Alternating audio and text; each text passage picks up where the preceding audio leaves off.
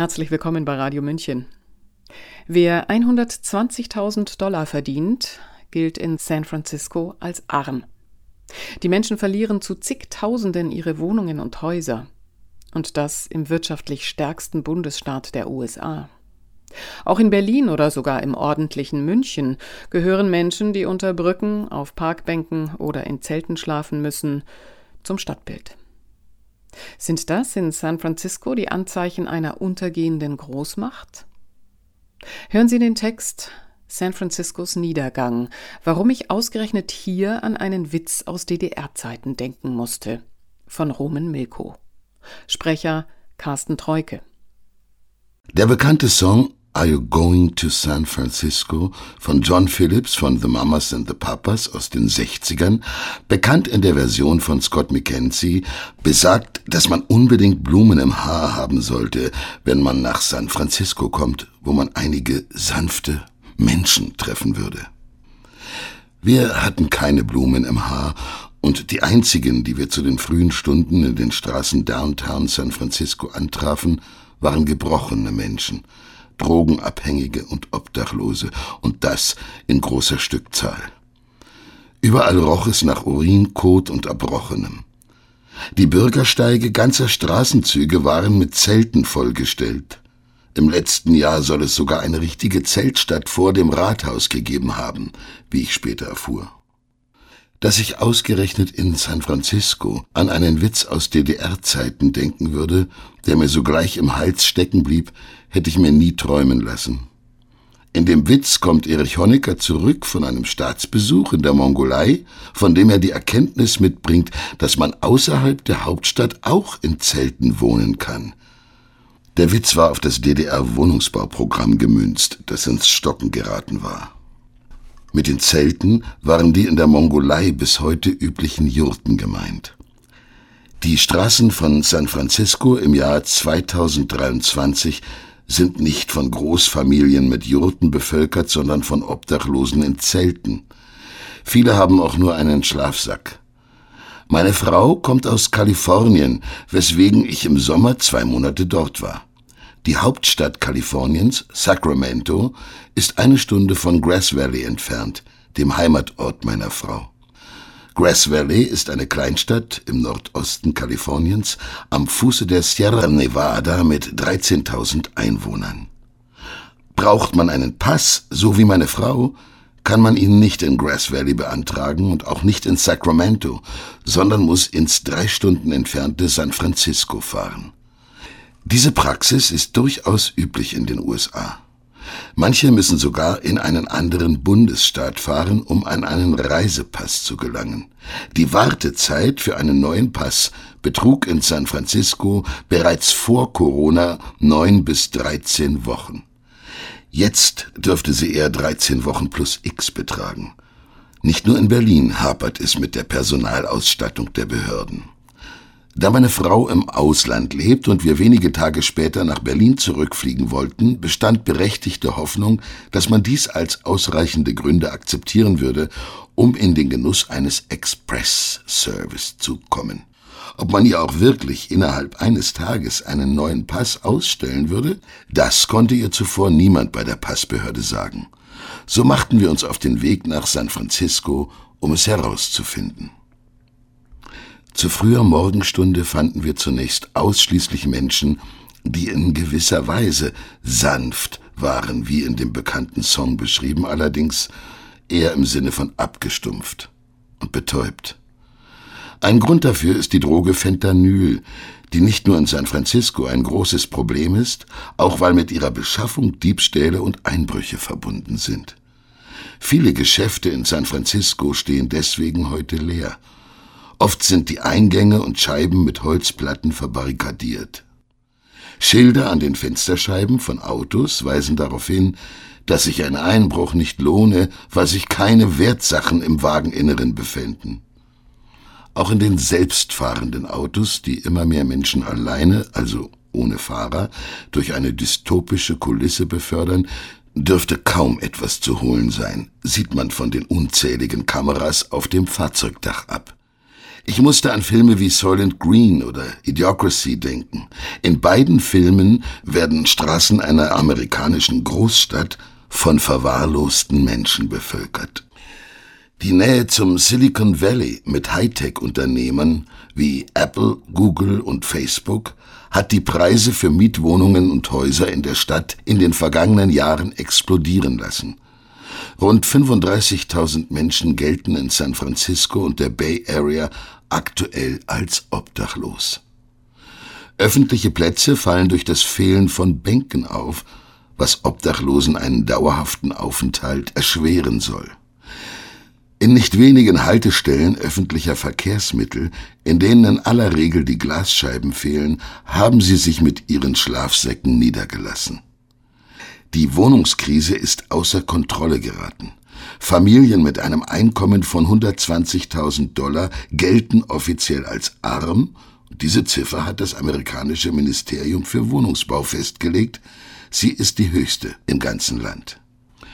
Politiker und Hilfsvereine fordern deswegen nun sogar Bürger auf, Obdachlose bei sich aufzunehmen. Ein Problem, das auch in Berlin nicht ganz unbekannt ist, wenngleich nicht in diesem Ausmaß. Auch in der deutschen Hauptstadt gibt es hin und wieder Zelte von Obdachlosen.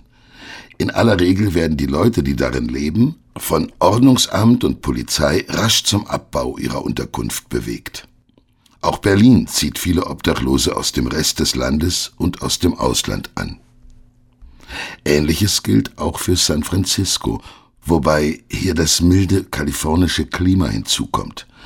Ein weiterer Unterschied ist, dass San Francisco eine nicht unbedeutende Stadt im wirtschaftlich stärksten Bundesstaat der USA ist, der immerhin 14 Prozent zum Gesamtbruttoinlandsprodukt der Vereinigten Staaten beiträgt und darüber hinaus wäre er ein Nationalstaat, die fünftgrößte Volkswirtschaft der Welt darstellt, vor Großbritannien, Frankreich und Indien.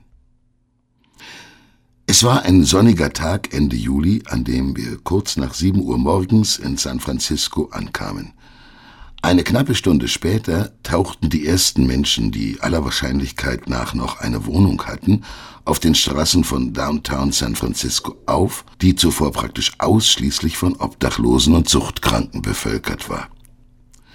Es waren vor allem Mitarbeiter der Stadt, unter anderem der Passbehörde, zu der wir wollten, die sich auf dem Weg zur Arbeit einen Kaffee holten. In Downtown San Francisco gibt es heute nur noch wenige Cafés und an ihren Eingängen patrouillieren in aller Regel Mitarbeiter der Firma Urban Alchemy, die darauf achten, dass keine Obdachlosen in das Café gelangen. Meine Frage, ob sie von der Stadt oder von einer Privatfirma bezahlt werden, konnten die Mitarbeiter nicht recht beantworten. Unklar ist auch, ob die Mitarbeiter von Urban Alchemy wirklich für Ruhe und Ordnung sorgen, nicht nur in San Francisco, sondern auch in Los Angeles und Sausalito, in Kalifornien und Austin in Texas. Denn es gibt Kritik an der gemeinnützigen Organisation, die sich vor allem aus ehemaligen Häftlingen rekrutiert und Non-Profit sein soll.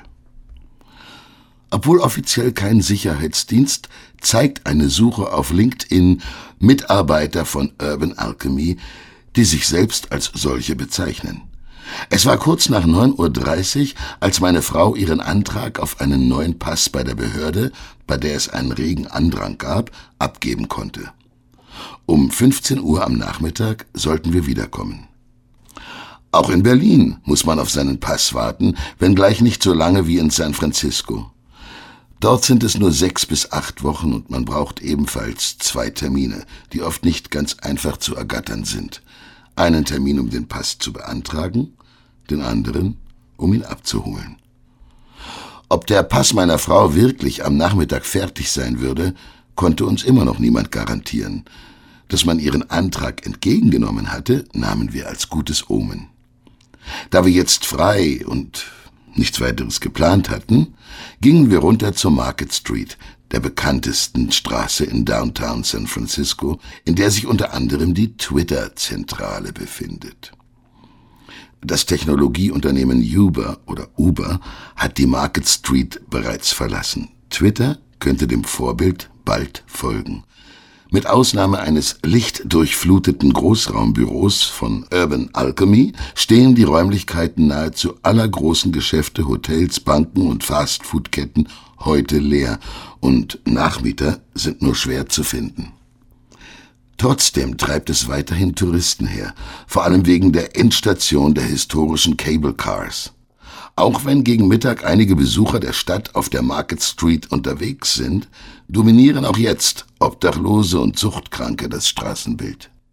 Bei ihrem Anblick stelle ich mir die Frage, was Touristen antreibt, sich durch von obdachlosen und zuchtkranken Menschen bevölkerte Straßen kutschieren zu lassen. Eine Antwort will mir nicht einfallen. Meine Frau, die in den 90ern selbst einige Jahre in San Francisco gelebt hatte, verglich ihren aktuellen Eindruck mit dem Gefühl, das sie Anfang der 90er als 17-Jährige bei ihrer Reise in die Sowjetunion Gorbatschows hatte. Ein gebrochenes Reich, das bald darauf unterging. Vielleicht so gebrochen wie viele Menschen in San Francisco heute? Auch ich war schon mehrfach hier gewesen. Das San Francisco von heute hat mit der Stadt, wie ich sie kenne, nichts mehr zu tun. Ob sie auch untergehen wird? Wer weiß. Pünktlich 15 Uhr waren wir zurück in der Passbehörde. 16.30 Uhr, die Behörde schließt offiziell um 16 Uhr, hielt meine Frau ihren neuen Pass freudestrahlend in den Händen.